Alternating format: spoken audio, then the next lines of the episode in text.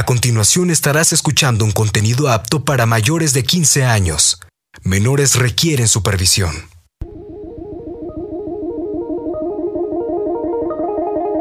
Tecnoverso.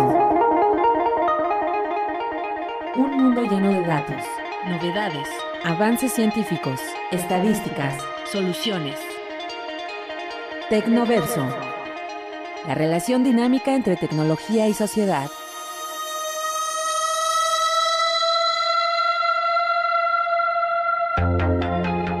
Espacio donde la tecnología y la investigación convergen para encontrar soluciones a las problemáticas sociales. Con el doctor Roberto Morales Estrella. Bienvenidos a nuestro Tecnoverso.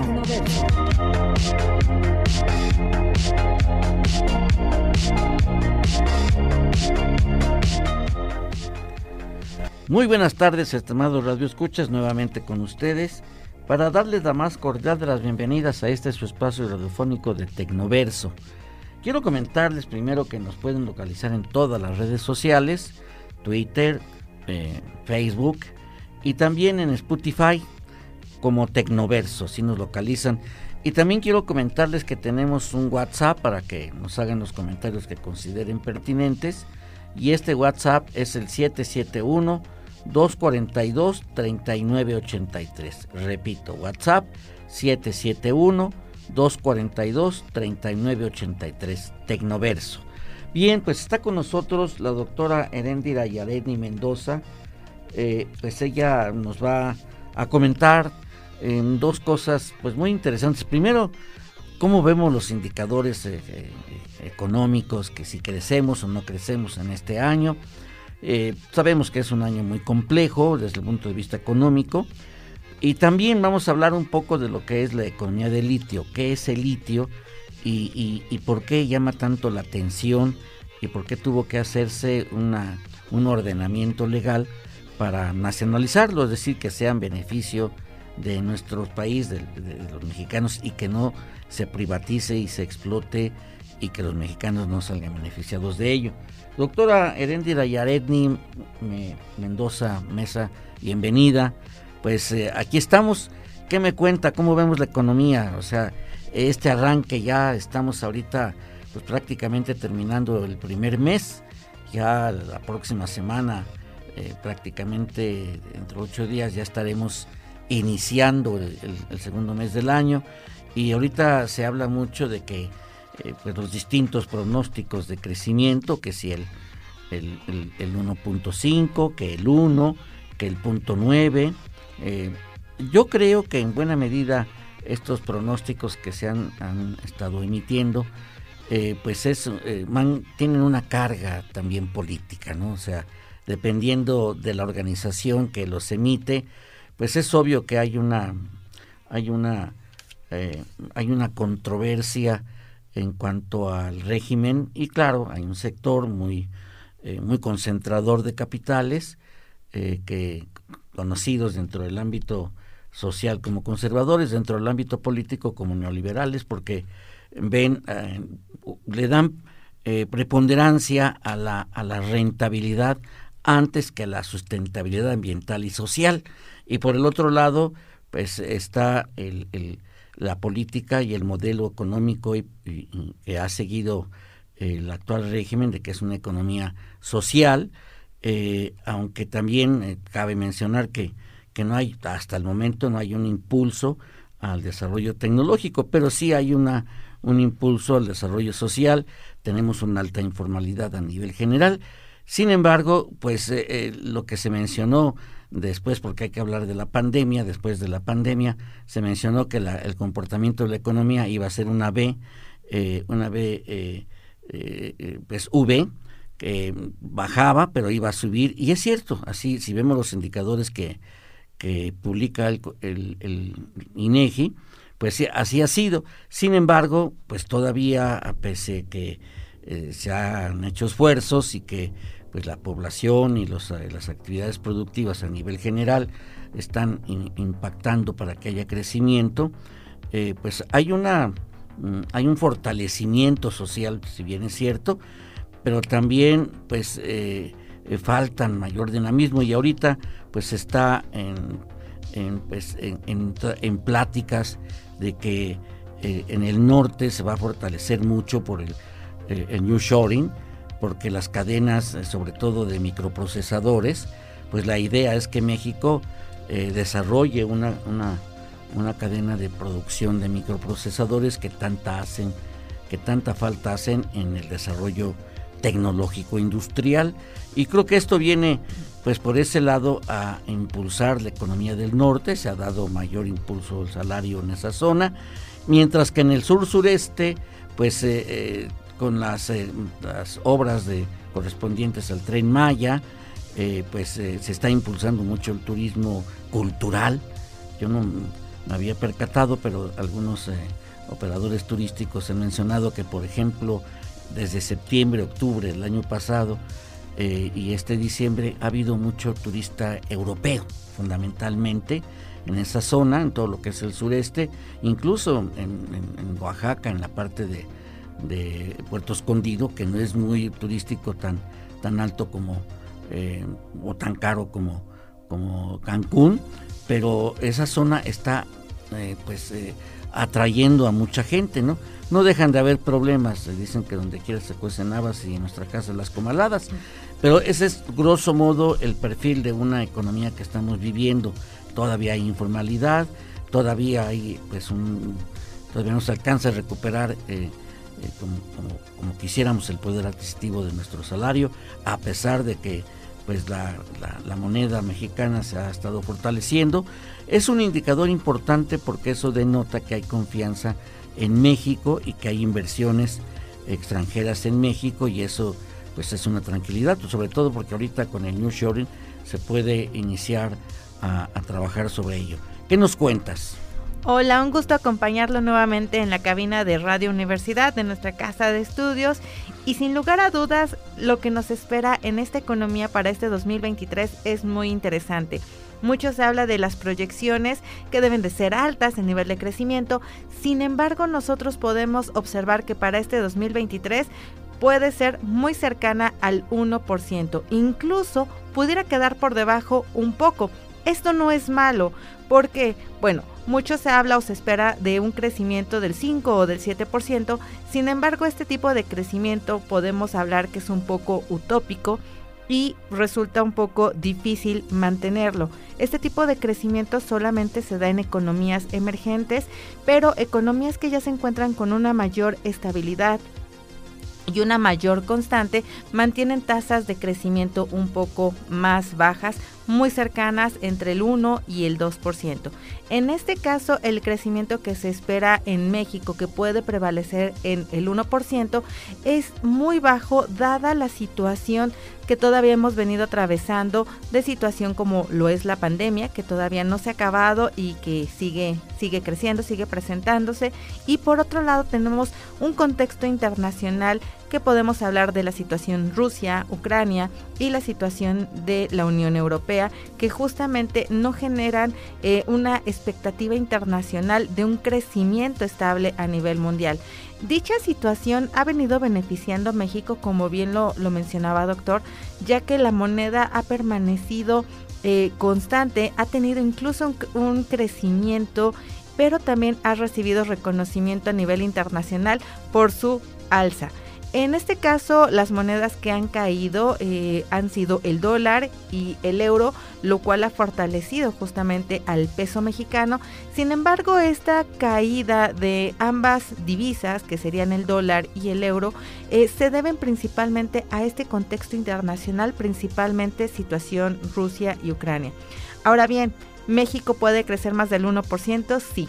Eh, debemos de aprovechar la situación en torno a la cuestión de producción, lograr posicionarnos en el mercado internacional con la finalidad de incrementar la producción, fomentar eh, los niveles de, empleo y por supuesto hablar de incrementar el poder adquisitivo de nuestra moneda en conjunto con los salarios mínimos. Muy bien, bueno, lo que pasa es que también vemos eh, muy polarizada, se puede decir, por ejemplo, la actividad industrial por entidad federativa eh, da que pensar, porque, por ejemplo, eh, salta a la vista por estados como Oaxaca, que en, con cifras de septiembre del 2022 creció en 10%, en 10% en la actividad industrial. Y, que para en comparación al, al 2021 pues era 18.1%, o sea, hubo hubo una diferencia negativa. Eh, Puebla pues también creció 9.2% eh, en, en, el 21 y en el 2022 solo 0.6. Hidalgo pues creció en el 21 20.5 y, y, en el 22 en este septiembre 1.9 pero hay, entidades que pues resulta muy polarizado como es eh, Baja California Sur, que en, septiembre del 2022 creció 20.4 y, en, y en, perdón, en septiembre del 21 creció 20.4 y en septiembre del 22 menos 16.6. Entonces, todas las cifras son em, entre crecen y bajan y en términos generales, pues la actividad industrial eh, pues eh, va dando eh, pues qué decir en esto. De ahí pues obviamente que es uno de los sectores dinámicos, pero la, agricultura es la que también ha, estado muy dinámica. Entonces esto nos demuestra que la economía, o sea, obviamente no hay economía que sea enteramente toda parejita, ¿no? Sino que hay actividades que se impulsan más que otras y puede ser que sea el impacto tanto de políticas públicas como del el propio desarrollo tecnológico que pues, eh, ha, estado impactando enormemente en nuestra, en nuestra economía. Pero ahorita, como tú dices, el crecimiento y cuál es esta parte de los, de los, eh, pues, en los salarios que a pesar de que se ha incrementado 20%, pues todavía deja que desear, todavía hay mucha población que no alcanza a, cubrir la canasta básica. Si bien es cierto, se ha eh, extendido ampliamente el beneficio social con los programas del bienestar, entre ellos la pensión a, los adultos mayores, a los discapacitados, que a final de cuentas es reactivar la demanda interna porque es ingreso y hay personas eh, mayores que solo viven con, con, esta parte, con, con esta pensión. Y yo creo que esa es la parte importante, pero desde la perspectiva de la dinámica, ¿Qué necesitamos para crecer, para asegurar que ese 1% sea real o incluso que lo superemos? Eh, hay cuestiones, factores externos como la inflación y la geopolítica, porque ahorita las únicas ganadoras en el, a nivel global pues son las empresas productoras de armamentos. Acabamos de ver que Alemania y también Estados Unidos van a enviar tanques para apoyar a a, Ucrania y pues esto es echarle, es apagar el fuego con más gasolina y yo creo que pues eh, eh, no es por ahí la solución, sin embargo esto implica gasto bélico, que a final de cuentas es un gasto que si bien es una inyección, pero la acumulación eh, en un sector muy específico que son pues obviamente las industrias armamentistas.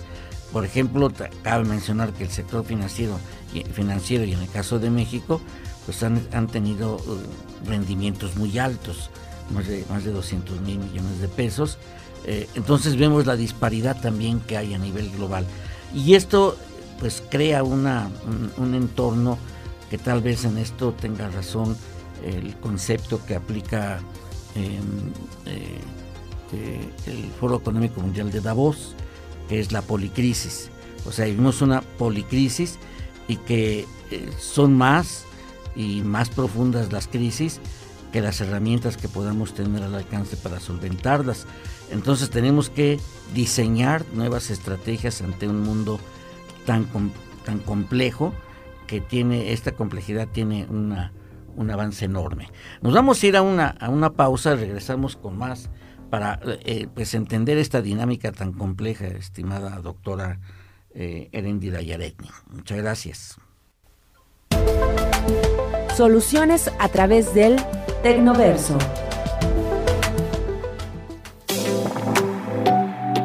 El litio, también conocido como el nuevo oro blanco, ha tomado una importancia crucial en la actualidad Su capacidad para la creación de baterías de iones lo convierte en una de las principales alternativas para dejar atrás los combustibles fósiles. México y muchos países en el mundo han puesto especial interés en el litio. Entre otras funciones que tiene este elemento, el uso del litio en las computadoras personales genera que éstas logren tener un mayor tiempo de operación. En las mesas de cocina, el carbonato de litio se utiliza ya que es resistente a altas temperaturas.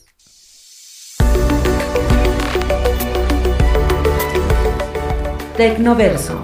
Regresamos.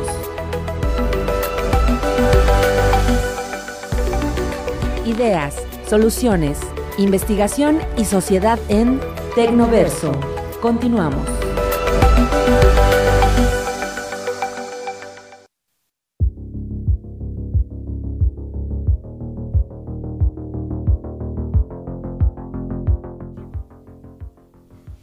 Muy bien, pues regresamos nuevamente con ustedes y pues el, este esquema que estamos viendo muy complejo, pero Yareni, por favor, coméntanos cómo es tu visión a este respecto. Bueno, sin lugar a dudas, el que las economías grandes como lo es Estados Unidos, la Unión Europea o algunas otras estén decayendo o su moneda se haya visto un poco perjudicada por este contexto internacional no significa que a México lo tenga que perjudicar en absoluto.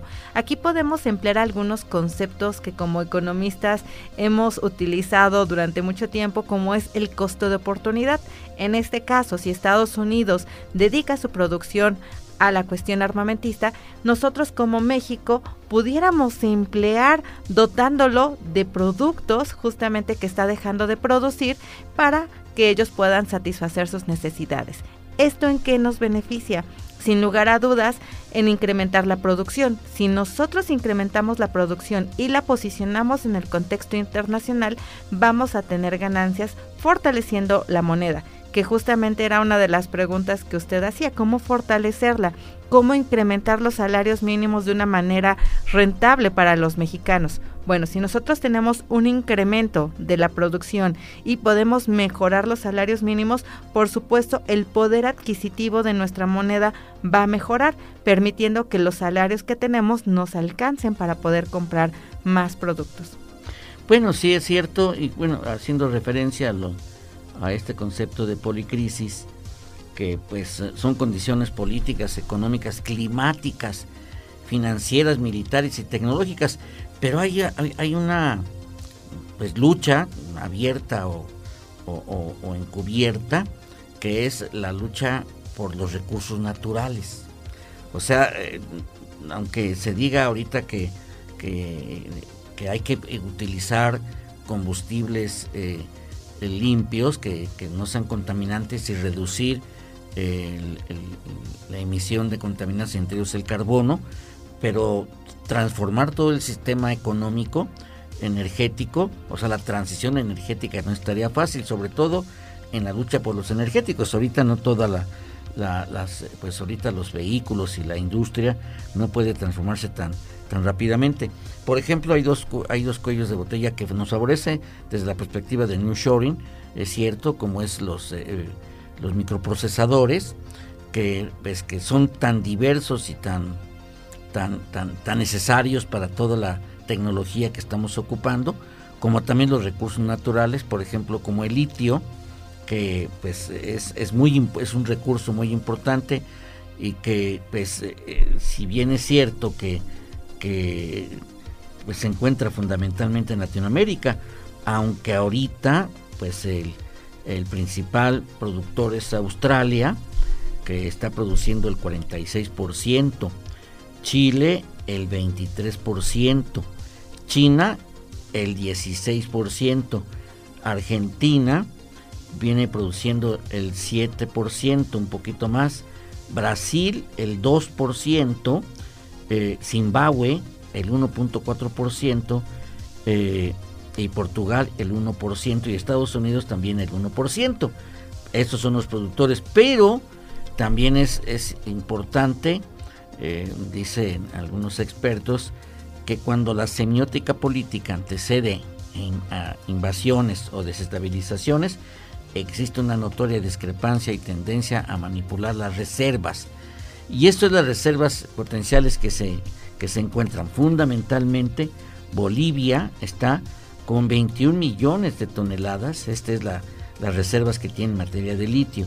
Argentina 19.3 millones, Chile 9.6, Estados Unidos 7.9 millones, Australia 6.4 millones, China con 5.1 millón, Congo 3 millones, Canadá 2.9, eh, Alemania 2.7 y México que está en el décimo lugar con 1.7 millones.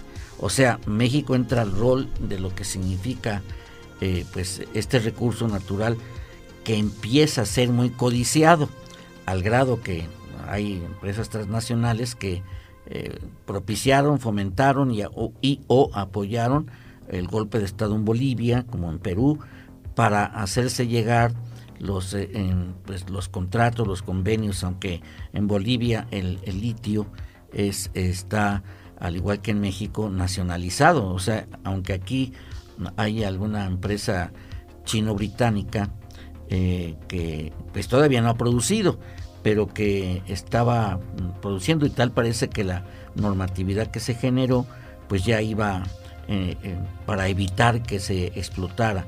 ¿Y, cómo ves todo esto de lo que se llama? Hay dos, hay dos eh, economías. el concepto de economía, que es la generación de valor a partir de la aplicación de conocimientos para la transformación en bienes y servicios, pues está, hay dos conceptos, que es la economía del litio y la economía del titanio. Esta economía del litio, pues obviamente es la importancia que tiene este recurso natural que va a impactar eh, mm, muy fuertemente en la transición energética. ¿Tú cómo ves esto? Bueno, sin lugar a dudas, el saber que México se encuentra posicionado en el top 10 de recursos del oro blanco, que también se le conoce así el litio, es muy interesante, sobre todo al identificar que nos sirve para la mejora innovación tecnológica. ¿Esto a qué se debe? Bueno, el litio, como usted ya lo ha mencionado, nos ayuda mucho para todos estos procesos de microprocesadores, baterías e incluso para todo el proceso que se requiere en el ámbito tecnológico. ¿Cómo nos ayudaría? Bueno, en México si tenemos una carencia es en cuestión de tecnología. Si nosotros comenzamos a invertir en el ámbito tecnológico, vamos a generar que los procesos de producción sean más eficientes. Y ahí recordamos famosos modelos económicos como el modelo de Solo, el cual nos menciona justamente ello. A medida que nosotros podamos incorporar mayor tecnología, mayor van a ser los rendimientos y por lo tanto mayor producción. Ahora bien, si nosotros queremos incrementar justamente estos niveles de crecimiento, valdría la pena apostarle a la explotación de litio. Pero más allá de llegar a este proceso ya de explotación de litio, litio, necesitamos apostar a la capacitación, a la academia, para que sean los mismos mexicanos, los mismos académicos y estudiantes que nosotros tenemos, que sean los preparados en este sentido de eh, trabajar con el famoso oro blanco. Definitivamente yo creo que eh, esto de la parte tecnológica es determinante, dice el doctor Rigoberto García Ochoa, él es eh, investigador del Departamento de Estudios Urbanos y del Medio Ambiente del Colegio de la Frontera Norte. Es un especialista en temas de energía, pero él pues obviamente nos, nos comenta que si bien es cierto que tenemos un recurso natural, y bueno, de hecho México forma parte de los 14 países que tienen el 70% de la biodiversidad del planeta, pero no tenemos la tecnología, ni los conocimientos, ni la formación de los recursos humanos para dar un aprovechamiento económico racional, con sentido sustentable y social. Y entonces lo que él plantea es que por lo menos, pues que eh, este recurso tan valioso, pues obviamente que que, este, que requiere mayores conocimientos de salud tecnológico, que no se exporte como materia prima. Ese sería un, armisticio o un, suicidio, que un recurso tan importante como se hizo al principio con, el petróleo en el caso de México. exportábamos petróleo y importábamos gasolina, eh, eh, pues y obviamente ya con un valor agregado muy superior. Eh, y yo creo que este recurso que no está hay menos países que tienen, eh, que tienen litio que los que tienen petróleo. y que pues, la mayoría de este recurso natural está en Latinoamérica, pues yo creo que tenemos como latinoamericanos y, como mexicanos fundamentalmente darle una, un valor agregado a este litio. Pero ¿qué necesitamos? Tecnología, necesitamos conocimiento y eso significa talento. Yo me pregunto cuántas carreras hay de ingenieros en, en, litio, cuántas, eh, cuántos proyectos hay para impulsar el desarrollo tecnológico que, aplicado hacia la explotación de litio. O sea, ¿cuánto hay de eso? Yo creo que esa sería la pregunta que nos tendríamos que hacer. Es un avance el que se tenga una legislación para que se le dé una, perspectiva eh, de, beneficio social y nacional a este recurso, pero falta lo fundamental. De nada nos va a servir que lo tengamos y que presionados por las eh, distintas eh, políticas globales que se tenga que exportar como materia prima, cuando lo que se tiene que exportar ya como producto aplicable, ya con, con mayor contenido de conocimiento, lo que significa mayor valor agregado. ¿Tú qué opinas de la parte de esta economía del litio?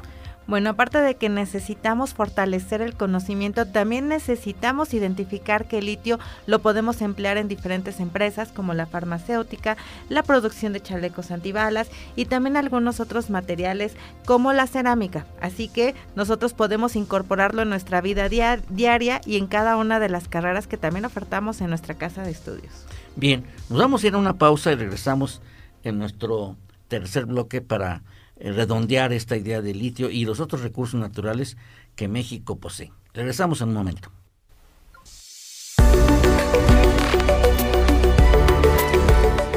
Tecnoverso.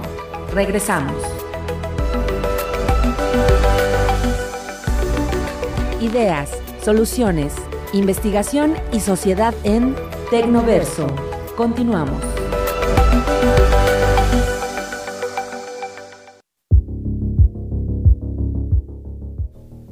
Bien, regresamos nuevamente con ustedes y cabe señalar que este, este tema de litio es muy importante, que por ejemplo en Estados Unidos, tanto de, de la salmuera continental, hay salmueras geotérmicas, hectorite, salmuera de yacimientos petrolíferos y pegmatitas, y esto asciende en Estados Unidos 6.8 millones de toneladas. China, que es el tercer productor, pues hay a la vanguardia en el maratón eh, cuando sus empresas han adquirido desde 2018 más de 5 mil millones de dólares en proyectos de minería de litio en varios países de Sudamérica. O sea, están a la casa de, este recurso natural. Y luego, en, pues en lo que se refiere eh, en, China, pues domina la refinación y la fabricación de baterías de la cadena de suministro de iones de litio. Generalmente cuando hablamos de litio se eh, piensa en la aplicación de litio en la producción de baterías para sobre todo vehículos que están muy focalizados hacia los vehículos eh, híbridos o bien eh, pues ya sin combustión interna con, con, la gasolina. Pero no tiene solo esta aplicación. ¿Qué opinas, doctora Erendira? Bueno, valdría la pena preguntarle si ustedes han tenido a su alcance o cerca el litio? Y la respuesta sería sí, ya que nosotros podemos encontrar litio prácticamente en nuestra vida cotidiana. Por ejemplo, lo podemos encontrar desde las cámaras digitales, usted bien lo mencionaba, en vehículos eléctricos, en nuestras computadoras, en nuestros celulares, también en la fabricación de bicicletas. Leí algo muy interesante que si nosotros el litio lo juntamos, hacemos una aleación con el aluminio y el magnesio, podemos encontrar algunos de los metales más resistentes. Por lo tanto, este tipo de aleaciones se han utilizado en la fabricación de chalecos antibalas e incluso en eh, cuestiones de aeronáutica. Por lo tanto, nosotros ahí tenemos un muy buen uso. Asimismo, en la fabricación de trenes, todos los días. Si ustedes eh, visitan, por ejemplo, Ciudad de México, si ustedes están acostumbrados a viajar constantemente, bueno, tenemos la presencia también de litio, justamente en las aleaciones que nosotros vemos. Y una más eh, difícil de creer es que nosotros también el litio lo encontramos presente en aire acondicionado, pero también en fármacos, ya que eh, tiene en la industria farmacéutica el litio tiene una gran conectividad o conexión en torno al enfoque este eh, energético, este también se utiliza para tratamientos depresivos y en la industria eh, farmacéutica ha tenido un gran auge. Entonces, nosotros hemos observado que el litio prácticamente es parte de nuestra vida cotidiana. Tenemos que prepararnos, tenemos que conocer más allá, porque también nosotros si estamos tomando en este momento agua o estamos eh, comiendo, podemos encontrarlo presente también en la cerámica de que nosotros estamos teniendo en nuestra cocina. Sí, claro. Ahora, pues obviamente el litio ahorita ya se, se considera un recurso que, tiene una gran demanda. SP Global eh, prevé que la demanda de litio alcance 2 millones de toneladas en el 2030, lo cual obliga a un incremento en la producción de más de 12.200 eh, por eh, de, de, más de 12.200% respecto a los niveles del 2020. Y bueno, esta imperiosa necesidad de litio, pues la exploración jugará un papel determinante eh, tanto de las nuevas fuentes de producción y sobre todo Estados Unidos. Pero la pregunta surge, ¿Estados Unidos guarda sus reservas de litio y prefiere adquirir por cualquier método, comercial o bélico, los recursos de otras naciones? Claro que sí. Es quizá el, el principal riesgo para Bolivia de que la irredentista geopolítica anglosajona intente convertirla y transmitirla en el oasis paradisíaco patrimonial de lo que se ha llamado el litio, que ya es un recurso estratégico. Luego entonces, eh, pues, eh, pues en nuestro país afortunadamente que hay una capacidad de negociación y que pues eh, se, en, abril se, se, legisló para que este recurso fuera, fuera de propiedad nacional y que pues esté orientado a impulsar la industria nacional pero también que tengan beneficio pues, principalmente en la región y que se requieren pues tecnologías que, que, tengan impacto positivo en el medio ambiente. No hay que olvidar que todas las naciones, yo digo que todo ser humano, tenemos un compromiso que de alguna manera pues eh, tenemos que contribuir y participar en la reducción del CO2, porque pues eh, si el planeta desaparece no solo son los que no han aportado, sino nosotros.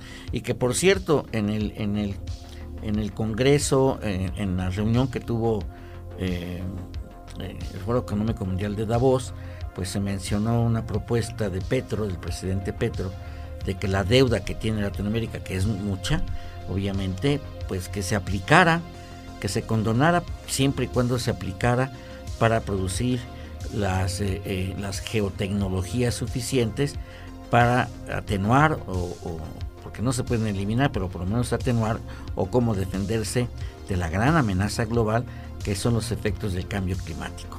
Entonces, aquí entramos a otra condición también, la economía verde, la economía, la economía del medio ambiente, pues también requiere porque pues eh, son ahorita por ejemplo los bonos de, de carbono que es también un mercado que se compran y se venden, pero también entonces eh, todo esto, eh, yo en lo personal veo dos, dos, mm, dos elementos que se contraponen. Por un lado está eh, el predominio de la, de la alta rentabilidad, lo más alto que se pueda, y por el otro lado está pues la preocupación por el medio ambiente y por contribuir a un bienestar social.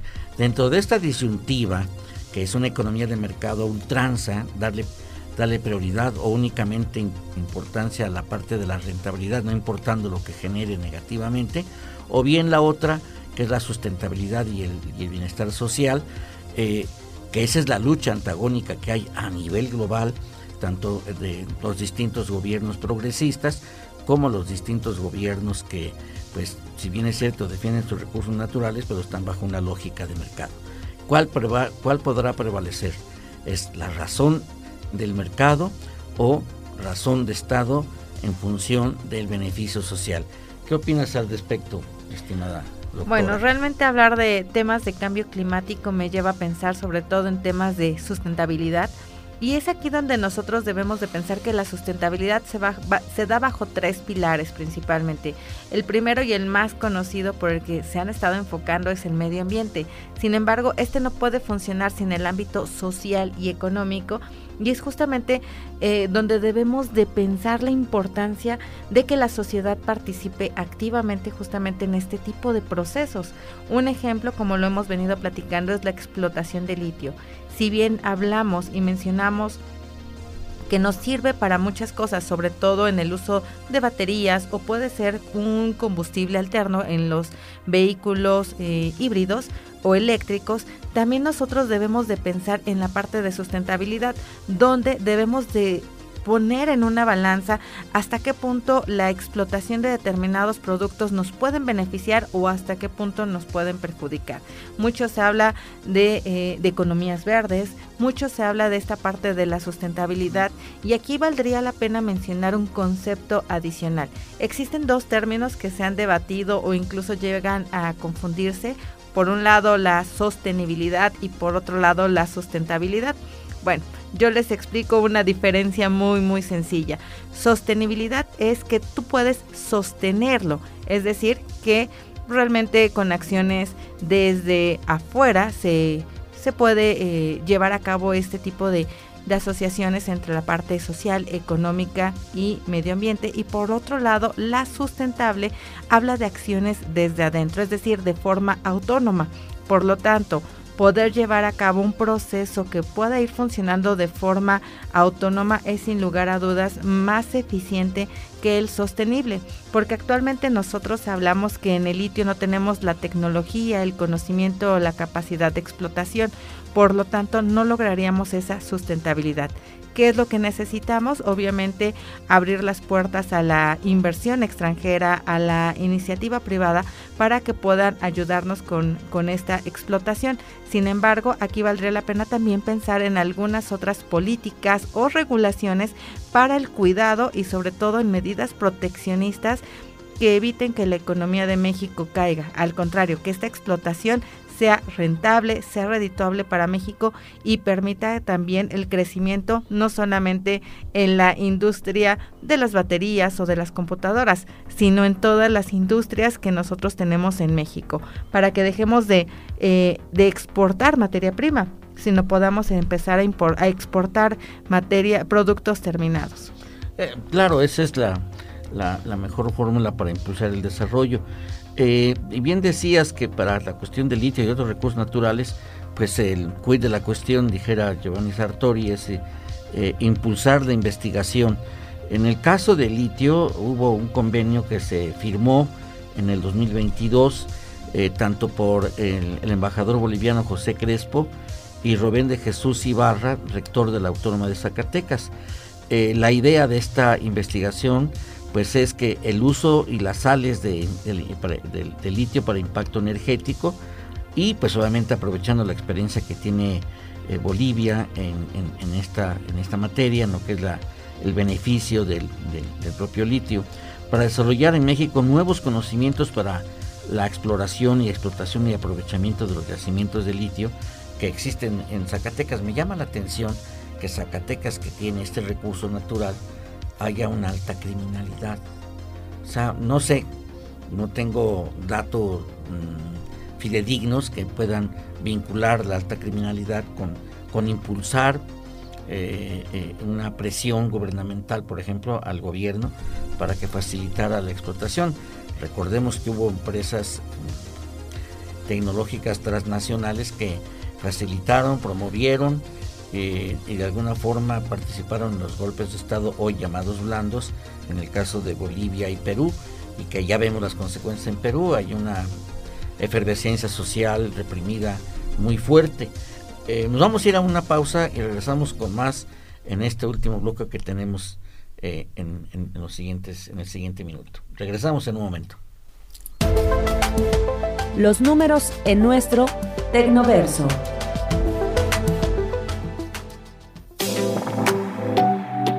Australia lidera con creces en producción minera de litio, con 55.000 toneladas en 2021, según los datos del Servicio Geológico de Estados Unidos. El principal uso de litio en México y en el mundo es en la manufactura de baterías, con el 39%, cerámica y vidrio el 30%, grasas lubricantes 8%, polvos fundentes de fundición en continuo y producción de polímeros 5%, tratamiento del aire 3% y otros usos el 10%.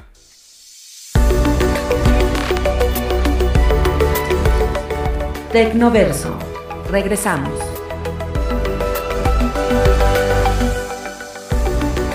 Ideas, soluciones, investigación y sociedad en Tecnoverso. Continuamos.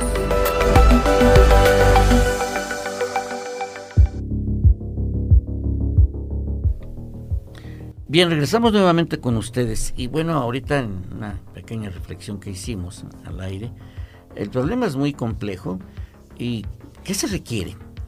Aparte de que haya políticas públicas eh, que impulsen, como el, el, caso este de la nacionalización del litio eh, y otros recursos que, tenemos en, en, nuestro haber de la biodiversidad del país, pero también hace falta que las universidades, las instituciones de educación superior, eh, pues adecúen sus programas de estudio para formar pues un, un cuerpo altamente profesionalizado, de alto desempeño, que tenga como, como, como, propósito, por un lado, aprovechar los recursos naturales, o sea, desarrollar tecnologías para aprovechar esos recursos naturales, y por el otro, pues impulsar la transición tecnológica, por llamarle de alguna forma, eh, a los pequeños eh, productores, tanto manufactureros como del campo y, también de la pesca, porque pues eh, seguimos siendo pescadores de ribera con,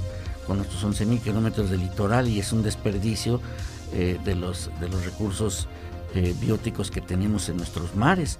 Y en el centro casi nunca se habla de eso, tan solo por mencionar algo, en el, en el mar, de, en el Golfo de Cortés hay más de 300 variedades de especies diferentes y que la sardina es un recurso altamente explotable y aquí no lo consumimos y tampoco le damos, por ejemplo, la, la aplicación que tienen en otros países, por hablar algo como, como, como, eh, como Corea.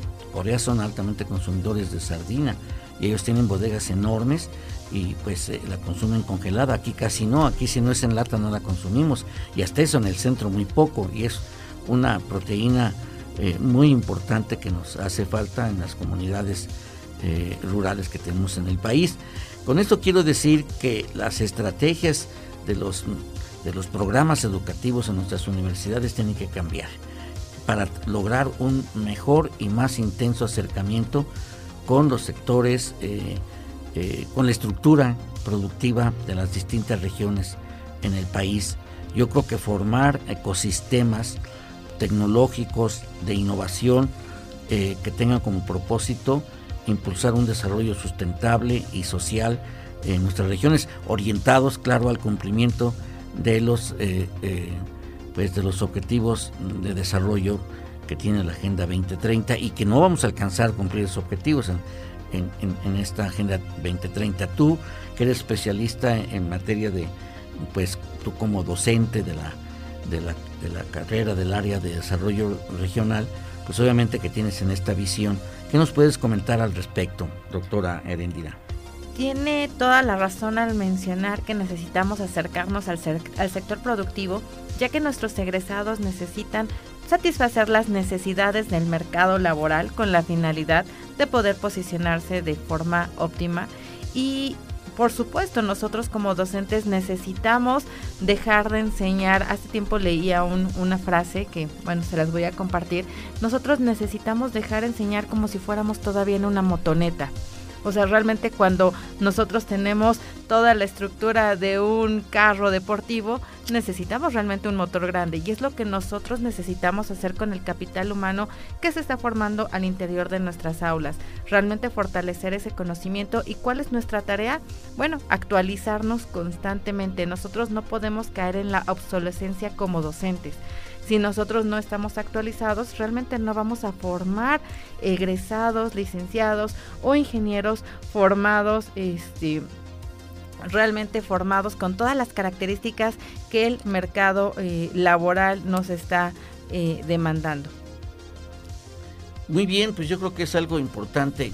Ahora, ya casi para terminar nuestro, nuestro programa, eh, pues en las, en las situaciones educativas ahorita están enfrentando, eh, bueno, más bien se ha comentado eh, de este chat GPT, que es un chat que da respuesta a todo y que, y que se refiere fundamentalmente a, a que el riesgo que hay en, las situaciones educativas, en los alumnos, es que si tú pides un, trabajo y que ellos se, conectan al, al, chat y lo piden y se los dan, o sea que eso no es lo que se pretende, porque lo que se pretende es que el alumno tenga la capacidad racional para poder, para poder desarrollar un texto. En cambio aquí lo pueden adquirir y, alguien me preguntaba, bueno, ¿y cómo poderlo evitar? Nos vamos a dar cuenta de ello, de que eh, lo bajaron del, del chat GPT, eh, pues eh, es una forma de, de copio cibernético, una, de una copia cibernética, porque no lo hicieron ellos, obviamente, pero ¿cómo podríamos pues atenuar esta parte? ¿Tú qué opinas al respecto? Tú que eres, pues eres docente, que te enfrentas con muchachos de todo tipo, creativos, que quieren, aman su, el conocimiento, como también aquellos que únicamente van por el título y van a pasar. La inteligencia artificial realmente ya nos ha llegado. También como docentes nosotros podemos observar que si solicitamos algún tema, automáticamente hay aplicaciones que generan ensayos, resúmenes, cuadros sinópticos y mapas mentales. Realmente nada más basta con teclear en Google que inteligencia artificial nos haga la tarea y lo hace. Por lo tanto, aquí nosotros necesitamos también fortalecer estas competencias de formación basadas también en, el, este, en la resolución de problemas, también tener esta cuestión crítica. Eh, lógica en el alumno que se necesita, que por supuesto la inteligencia artificial no tiene. Así que, bien se los mencionaba, hay que dejar de ser eh, convencionales al interior del aula y ser más creativos. Yo eh, considero que dándole una problemática actual de nuestro entorno al estudiante va a atraer más su atención y de esa manera lo va a lograr resolver con un criterio lógico, crítico e incluso de ciudadanía, porque también deben de estar comprometidos con el ámbito social y de medio ambiente. Así que nosotros debemos de ser los primeros en conocer este tipo de inteligencia artificial, hacer y solicitar esa tarea como docentes para saber cuáles son las características de los resultados que se obtienen y también leía un poco al respecto. Eh, este tipo de inteligencia artificial puede tener eh, muy buenos eh, elementos de resultado, sin embargo el nivel sigue siendo todavía básico, se limita a nivel primaria y secundaria porque el nivel de escritura es bastante básico, pero realmente es muy difícil identificar cuando es esta inteligencia artificial. Así que yo los invito a que los trabajos sean más de tipo reflexivos, lógicos, prácticos y sobre todo que solucionen problemas de nuestro entorno. De esa manera evitaremos que la inteligencia artificial, artificial sea la que estemos evaluando en nuestro próximo primer parcial. Bueno, yo creo que es algo muy importante. A mí en lo personal me, me preguntaron qué haría yo como docente para evitar eh, que se hiciera uso de las tecnologías como esta inteligencia artificial que es a través del chat GPT eh, y que el alumno pues eh, cometiera una, una deshonestidad porque al final de cuentas es una falta de ética. Y yo comenté que pues contamos en nuestra universidad con un código de ética e integridad académica eh, para los alumnos y docentes. Y también contamos con un, eh, con un código de comportamiento, de conducta de autoridades y personal de nuestra universidad. Y por el otro es fomentar en el alumno el amor al conocimiento y el enamoramiento de su carrera.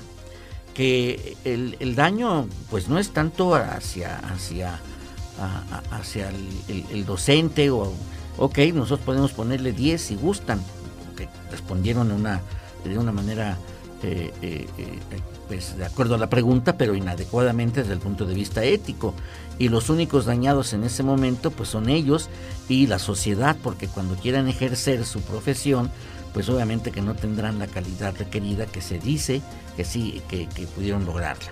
Luego entonces esto nos lleva a la reflexión que como docentes estamos obligados a conocer nuestros códigos de conducta y nuestro código de ética para la integridad académica. Veo que la integridad académica es un elemento y un instrumento fundamental para este mundo tecnológico y impulsar en nuestros alumnos una calidad ética y humana y que el aprendizaje está en función de un cambio de conducta y hay que privilegiar el pensamiento crítico analítico en ellos, que hay que impulsarlos en ellos y hay que leer para poder escribir. A mí luego me preguntan, ¿y cómo aprendiste a redactar? Muy sencillo, leyendo. Y eso me lo dijo ya muchos años un, militar que, él, yo veía que redactaba muy bien. Digo, oye, ¿cómo le haces? Ponte a leer. Yo creo que a partir de ahí pues me impulsó más el, el cariño por la lectura eh, porque para mí es una pasión la lectura, como dijo eh, Rosa Montero, una periodista, dejar de leer es como vivir en un mundo sin oxígeno.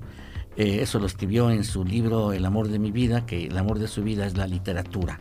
Entonces para mí, pues me encanta leer, yo si no leo, aparte también es parte de mi trabajo, de la redundancia, pero para mí leer es alimentarme eh, en, mi, en, mi, en, mi, actitud, en mi conocimiento y también ejercerse con ética. La pregunta que hago a maestro docente, eh, investigador y alumnos, ¿ya leyeron el código de ética y de integridad académica? Y si no, léanlo. Pues bien, hemos llegado pues prácticamente eh, ya al final de este programa. no me resta más que agradecer la presencia de nuestra acompañante la doctora Herendira Yaretni Mendoza, eh, Mendoza Mesa, que pues que siempre amablemente nos ayuda, ella está muy documentada y, pues nos ayuda a entender la dinámica de la economía y pues la invitaré pues, con frecuencia para que nos vaya diciendo cómo marcha la economía. Yo creo que la siguiente vez que nos veamos, Herendira, yo te preguntaría si nos puedes ayudar diciendo cómo está la economía en el estado de Hidalgo.